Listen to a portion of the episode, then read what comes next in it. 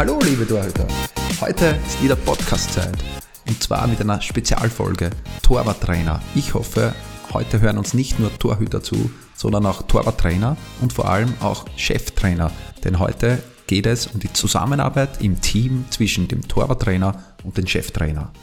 Auf die Fragen sind wir vor einigen Tagen in vielen Gesprächen äh, mit Torwarttrainern im Zuge vom ÖFP-Lehrgang von Roland Goriop gekommen. Danke an die Torwarttrainer für die Inputs.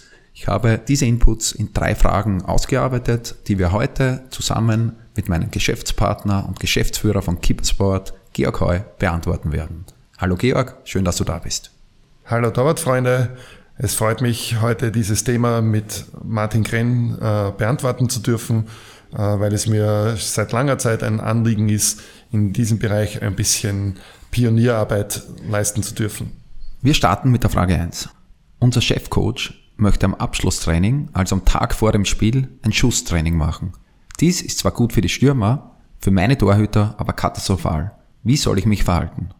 Tja, da beginnt schon einmal grundsätzlich die Frage, äh, wie ist meine Zusammenarbeit mit dem Cheftrainer?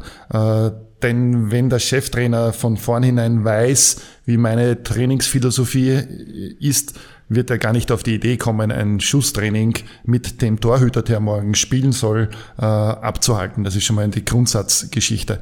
Und Deswegen meine ich, dass es von vornherein ganz, ganz wichtig ist, sich mit dem Cheftrainer zusammenzusetzen, die Torwarttrainerphilosophie zu erläutern, die, die eigenen Trainingsabläufe ähm, durchzugehen, damit die, die Chefstrainer einmal richtig verstehen, die Psyche des Torhüters verstehen, die, die Anatomie, die Belastbarkeit des Torhüters verstehen, weil grundsätzlich lernt man das in keiner normalen Trainerausbildung. Kein Trainer hat wirklich Ahnung davon, wie ein Torhüter fühlt, welche körperliche Strapazen so ein Schusstraining wirklich äh, auf einen Torhüter bringen. Ähm, meistens wird es so geringschätzig abgewertet und gesagt, okay, nein, wir machen nur Viertelstunde, 20 Minuten Schusstraining. Das, das wird er schon aushalten. In Wirklichkeit zerstört das sehr, sehr viel und jeden Cheftrainer muss bewusst sein, dass es wichtig ist, dass der Torhüter beim Matchtag funktioniert und seine beste Leistung bringt und frisch ist, geistig frisch. Wenn man sieht, wie viel Kleinigkeiten entscheiden, äh, Zehntel Sekunden, Hundertstel Sekunden entscheiden, ob, ob du diesen Ball noch richtig abwehren kannst oder nicht dann ist es auch entscheidend, dass eine dementsprechende Frische den nächsten Tag da ist. Und das ist nicht gewährleistet, wenn ich heute einen Tag vor dem Spiel Schusstraining mache, die weder körperlich gut ist, noch ich werde bezwungen, ich bekomme laufend Tore, auch für den Geist nicht besonders gut ist. Deswegen ist es wichtig, den Torhüter, äh, den Torwart Trainer plus Torhüter plus Trainer in eine Einheit zu bringen, in Vorhinein abzuklären, dass das ein absolutes No-Go ist. Wenn man das unbedingt machen möchte, gibt es ja noch den Torhüter Nummer drei beziehungsweise auch den Torhüter Nummer zwei, den ich in dieses Schusstraining einbinden kann. Aber eigentlich sollte ich am einen Tag vor dem Spiel den Torhüter auf die Seite nehmen, mit ihm durchgehen, was kann dich morgen erwarten, hohe Bälle, spielen sie Bälle in die Tiefe, wie ist die Spielanlage, mit ihm ein bisschen im, im Kopf die Situationen, was äh, ihn morgen erwartet, durchzugehen und keine körperliche Belastung mehr dahinter stellen. Wieso hört man dann diese Frage immer wieder oder sieht man es auch im, vor allem im Amateurbereich, dass am Tag vor dem Spiel geschossen wird, was es Zeug hält? Aufgrund von der fehlenden Kommunikation, würdest du sagen?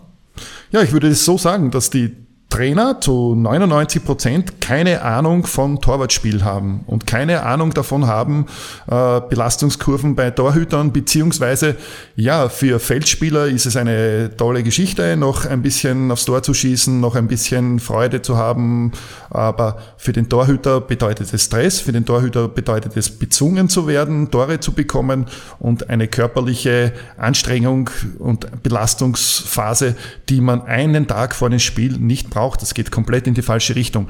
Aber wer sagt das denen Trainern? Wo, wo lernen sie das? In keiner Trainerausbildung wird das gelernt. Es, es, die Kommunikation findet in dieser Richtung grundsätzlich nicht statt. Es gibt keinen Lehrstoff dazu. Das Einzige ist, wenn ich als Torwarttrainer so emanzipiert genug bin, dass ich mit dem Trainer darüber sprechen kann und jeder Trainer wird das verstehen und wird sagen, ja, natürlich, wenn das so ist, dann ich möchte morgen einen frischen Torhüter haben. Nur wenn ich mich in der Kommunikation zurückhalte, den Trainer nicht vor den Kopf stoßen möchte und es halt akzeptiere, dann bin ich eigentlich als Torwarttrainer zu schwach für dieses Thema und äh, das ist halt teilweise so in den unteren Bereichen, was du angesprochen hast, ist es ja oftmals so, dass äh, ein Torwarttrainer nur ein, zweimal in der Woche zur Verfügung steht und bei den Abschlusstraining eigentlich vielleicht gar nicht äh, vor Ort ist.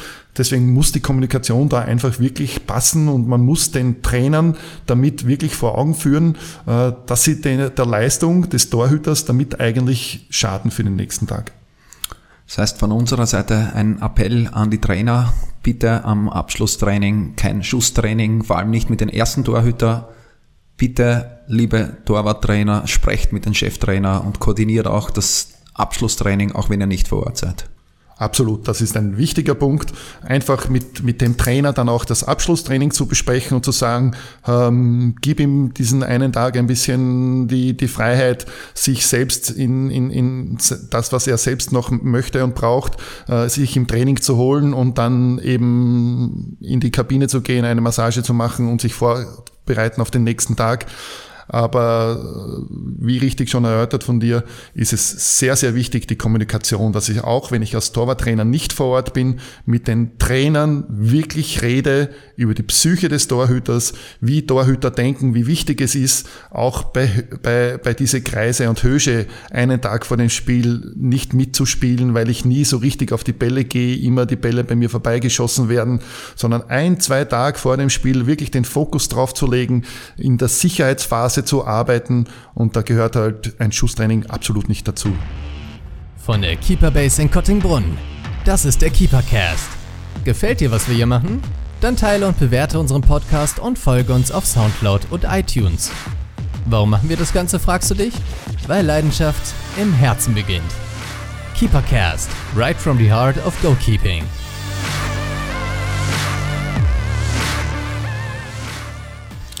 Frage Nummer zwei eines Torwarttrainers. Ich bekomme vom Chefcoach immer im Regelfall ca. 40 Minuten, bevor die Torhüter zur Mannschaft müssen. In letzter Zeit kommt es immer häufiger vor, dass schon nach 15 Minuten die ersten Torhüter zur Mannschaft müssen. So ist ein geplantes Torwarttraining für mich unmöglich. Habt ihr Tipps, wie ich damit umgehen soll? Oder einfach ignorieren, da der Cheftrainer immer recht hat? Ja, ist leider ein Thema, das, das immer wieder vorkommt, auch in dem Profibereich natürlich vorkommt, wo du vor dem Training den Trainingsplan besprichst und, und dir ein gewisser Zeitrahmen zur Verfügung gestellt wird und danach ähm, sich der Zeitrahmen einmal ändern kann und, und dann früher die Torhüter äh, gefordert werden, als, als eigentlich ausgemacht ist. Ist dir das auch passiert bei deiner Profilaufbahn bei der Admira? Am Anfang ja, das ein oder andere Mal ist es passiert, wobei ich äh, da relativ rigoros dann nicht natürlich vor den Spielern oder sonst, sondern ich habe das natürlich akzeptiert, aber in der Kabine dann mit dem Trainer sich zusammengesetzt und ganz einfach klar gemacht, dass wir Torwarttrainer nicht Trainer zweiter Klasse sind oder Trainer sind, die jetzt alles zu akzeptieren haben und alles wird hinten angestellt ähm, und immer nur zu jedem Ja sagen müssen, sondern äh, es wird verlangt, dass wir mit den Torhütern eine, eine gute Performance abliefern, dass die Torhüter richtig trainiert werden, dass die Torhüter auch Selbstvertrauen haben und das gelingt nicht, wenn sie heute wie ein Hütchen einmal nach links gestellt werden, einmal nach rechts gestellt werden. Wenn der Tormann-Trainer sagt, wir haben 40 Minuten Zeit und nach 20 Minuten werden sie schon abgezogen, dann verlierst du die Glaubwürdigkeit, dann verlierst du die eigene Wertschätzung für dein Training. Speziell, wenn du dann noch siehst, äh, das ist nichts Wichtiges, wo jetzt dein Torwarttraining äh, gestört wird dadurch, sondern die spielen halt einfach eine Spieleröffnung, wo der Trainer einen, einen Torwart drinnen haben möchte. Und in Wirklichkeit hat er alle fünf Minuten rollt er einen Ball zu den Verteidiger und, und das war's. Und für das opferst du dein Torwarttraining. Aber da ist es ganz, ganz wichtig auch, so wie wir beim vorigen Thema gehabt haben, wirklich die Kommunikation mit dem Trainer zu suchen und ihm zu sagen, dass das so nicht geht, dass das so nicht funktioniert, dass ein Torhüter so nicht funktionieren kann, so wie jeder Stürmer, jeder Spieler ein geregeltes, gutes Training braucht, gibt es dieses Spezialgebiet und es muss eine Möglichkeit gefunden werden, dass dieses Torwarttraining stattfindet. Und wenn er frühzeitig die Torhüter braucht, dann ist in der Kommunikation ja jetzt auch kein Problem vorzeitig zu sagen. Dann beginnst du halt mit den Torhüter eine halbe Stunde vor dem Trainingprogramm schon dein Programm zu machen, dass du auf deine Einheit kommst. Aber äh, es ist einfach auch ein, eine Frage der Wertschätzung. Wenn ich das Torwarttraining so geringschätzig sehe, dass ich jederzeit den Torhüter von dort rausnehme und irgendwelche unwichtigen äh, Trainingseinheiten mit ihm dann in der Mannschaft vollführe. Das heißt, im, im besten Fall weiß der Torwarttrainer auch, wie viele Torhüter er braucht. Und wenn nach zehn Minuten der Cheftrainer wirklich einen Torhüter braucht, äh, zieht er sich von der Jugend einen rauf und kann dann mit seinen zwei Torhütern trainieren. Wäre das der Best Case? Ist natürlich ein, ein, ein gutes Szenario, immer wieder die junge Torhüter einzubinden. Aber ich glaube, wenn die Kommunikation vorher richtig stattgefunden hat und es, es heißt so, du, ich brauche nach 20 Minuten schon einen Torhüter für diverse Übungen, ich das mit den Torhütern kommuniziere, dadurch schon 20 Minuten früher beginne, danach bist du meistens ja mit drei, vier Torhütern beschäftigt und du magst eine Rochade und kannst immer wieder mit drei Torhütern zeitgleich arbeiten, dann schaut das Ganze nach außen ganz, ganz anders aus. Die Torhüter selbst werden diese Wertschätzung auch äh, sehen und, und erfahren und natürlich mehr Selbstvertrauen kriegen, wenn sie wissen, dass, dass, dass sie auch geschätzt werden, ihre Arbeit, ihre Trainingsarbeit auch für wichtig genommen wird und das ist ein wichtiger Punkt. Dasselbe ist auch mit, mit, äh, mit dem Platz. Wie oft passiert es schon mal, dass der Trainer kommt und sagt, bitte äh, geht jetzt da ein bisschen auf die Seite, ich brauche jetzt den ganzen Platz für meine Übungen und du musst wieder dein Tor weiterschieben und und und. Sowas darf nicht passieren. In einem geregelten Trainingsaufbau ist alles vorher schon bestimmt, vorher besprochen. Und das kann nicht sein, dass, dass ich permanent Platz machen muss und meine Position verändern muss, also das ist das Schlechteste für das Selbstwertgefühl eines Torhüters und auch für die Glaubwürdigkeit eines Torwarttrainers, wenn diese Kommunikation nicht passt, wenn das nicht in Vorhinein abgesprochen ist. Und gar nicht aus Eitelkeit zu sehen, dass ich jetzt sage, Trainer, das geht so nicht, sondern ihm auch erkläre, wie wichtig das für den Kopf, für die Psyche ist, äh, dass wir hier nach außen hin eine, eine geregelte Einheit abbilden. Würdest du einen Torwarttrainer empfehlen, wo der Cheftrainer uneinsichtig reagiert äh, den Verein zu wechseln? Also grundsätzlich glaube ich nicht, dass du, wenn du permanent nur Marionette bist, deine eigene Identität gar nicht ausleben kannst, deinen eigenen Stempel in das Training gar nicht reinbringen kannst, äh, kann das auf die Dauer nicht funktionieren. Ähm, wenn es auf die Dauer nicht funktioniert, dann wird der Torhüter wahrscheinlich keine Leistung bringen, dann wird deine Arbeit nicht so geschätzt und nicht so honoriert, wie es eigentlich sein sollte. Und oftmalig ist es dann besser zu sagen, okay, äh, Trainer, so funktioniert das nicht, so, so kann ich von meinen Torhüter keine Leistung äh, erwarten, wenn so mit ihm umgegangen wird. Und früher oder später findet das sowieso zu einem Ende, das keinen gefällt. Da ist es oft besser, mal die Notbremse zu ziehen und zu sagen, okay, ich bin mir in der Qualität ein, einfach zu schade, dass ich mich hier permanent aufreibe und eigentlich nichts bewirken kann.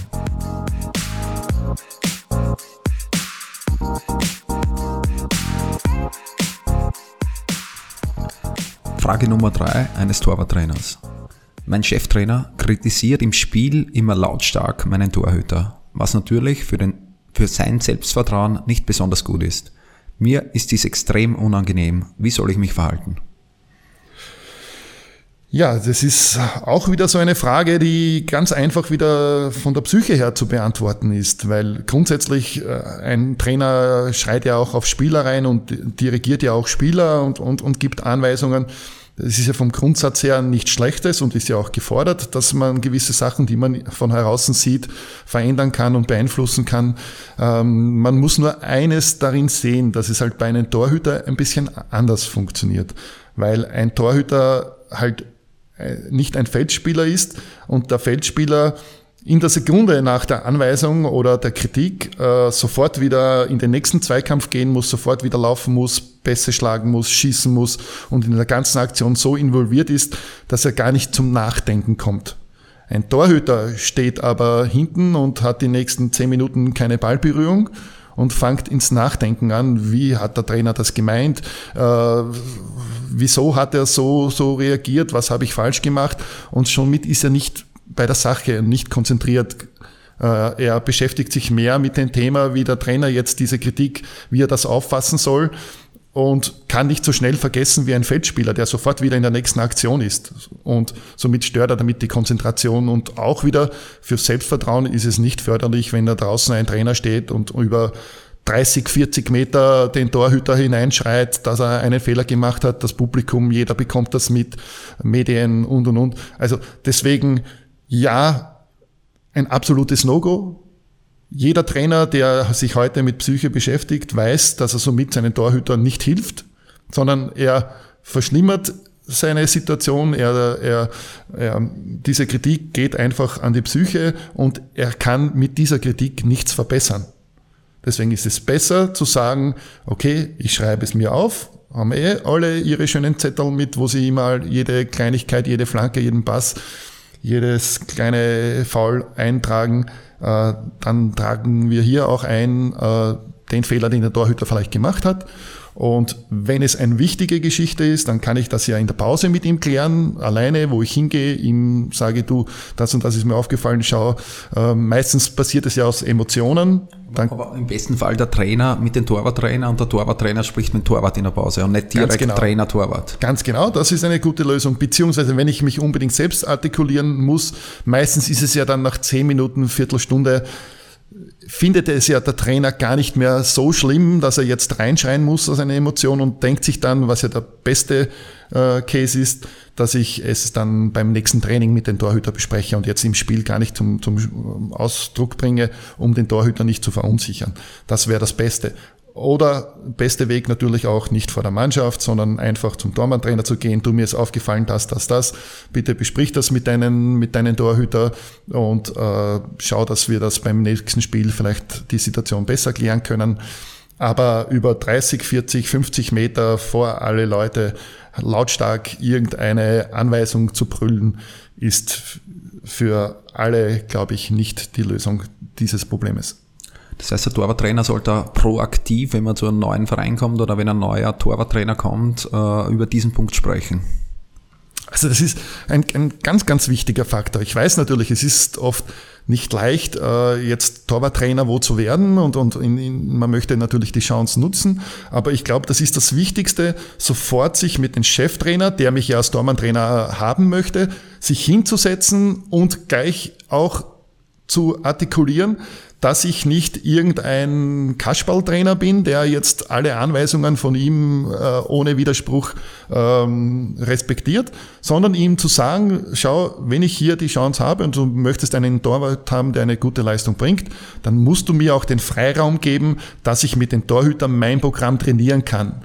Dann gibt es von dieser Seite drei, vier, fünf Regeln, die wir zusammen in unserer Zusammenarbeit einhalten müssen, äh, um miteinander den bestmöglichen Erfolg zu haben. Ein guter Torhüter, der gut funktioniert, der eine gute Psyche hat, wird dir die Spiele retten. Wenn du Spiele gewinnst, wirst du ein guter Trainer sein. Und das geht nur, wenn ich den Freiraum habe, dass ich die Torhüter auch vernünftig trainieren kann. Und im Vorhinein diese Punkte schon abzuklären, dann kommt es meist gar nicht zu dieser Situation.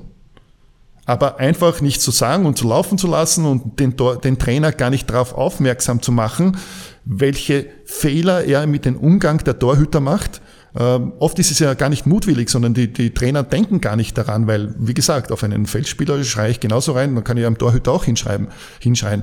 Aber dass er damit einen, einen, einen großen Fehler begeht, äh, ist den meisten Trainern nicht bewusst. Und wenn ich in Vorhinein die Regeln klar definiere, dann kommt es im, Nachhinein nicht zu Missverständnisse und zu Umständen, die dann vielleicht äh, nicht mehr zu lösen sind.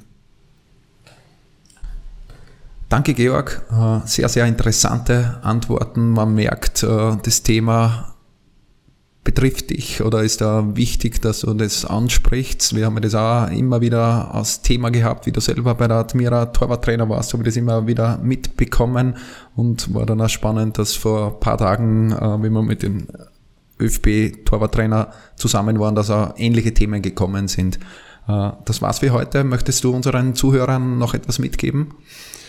Ja, ich sage mal herzlichen Dank, dass ich äh, hier ein bisschen äh, mein Anliegen darlegen konnte. Und für jeden Torhüter-Trainer kann ich nur einen großen Tipp geben. Äh, Torwarttrainer, emanzipiert euch endlich, zeigt, wie wichtig es ist, dass man mit guten Torwarttrainer zusammenarbeitet und wir nicht das letzte Glied im Trainerteam sind, sondern einen wichtigen Beitrag leisten, um den Erfolg der Mannschaft zu gewährleisten. Und umso mehr ihr mit den Cheftrainer redet, umso mehr ihr dieses Anliegen den Cheftrainer nahebringen könnt, da geht es gar nicht darum, jetzt den Trainer dauernd in die Ohren zu liegen, aber ich glaube, dass sehr viele Trainer auch dankbar für diese Informationen sind, wie der Torhüter wirklich denkt, wie, wie leicht man den Torhüter in der Psyche beeinflussen kann, wie, wie umgekehrt beim Training man immer wieder dran denken muss, sei es von der Platzwahl, wo das Schusstraining passiert, auf welchen Untergrund das Tor vielleicht ein bisschen auf die Seite zu schieben und der Torhüter hat auch einen schönen Untergrund. Einfach den Torhüter mit solchen kleinen Gesten so viel Vertrauen und so viel ähm, äh, Selbstwertgefühl entgegenbringen kann. Und deswegen wirklich Torwarttrainer, äh, ihr seid wichtig, ihr seid ein wichtiger Part in diesem Teamsport und das soll auch im Trainerteam so honoriert werden. Danke, das war's für heute. Wir hören uns wieder nächste Woche in der nächsten Folge Kippercast. Da gibt es wieder ein längeres Interview. Das ist wieder unser Interviewformat dran. Hat euch die heutige Folge gefallen? Teilt diese Folge, markiert eure Torwarttrainer. Ich denke, dass es inhaltlich sehr, sehr interessant war für jeden Torwarttrainer. Markiert eure Cheftrainer. Auch die äh, sollten diesen Podcast hören, um mehr Hintergründe vom Torhüter, vom Torwarttrainer zu bekommen. Dankeschön, bis nächste Woche. Ciao. Ich wünsche euch auch viel Glück.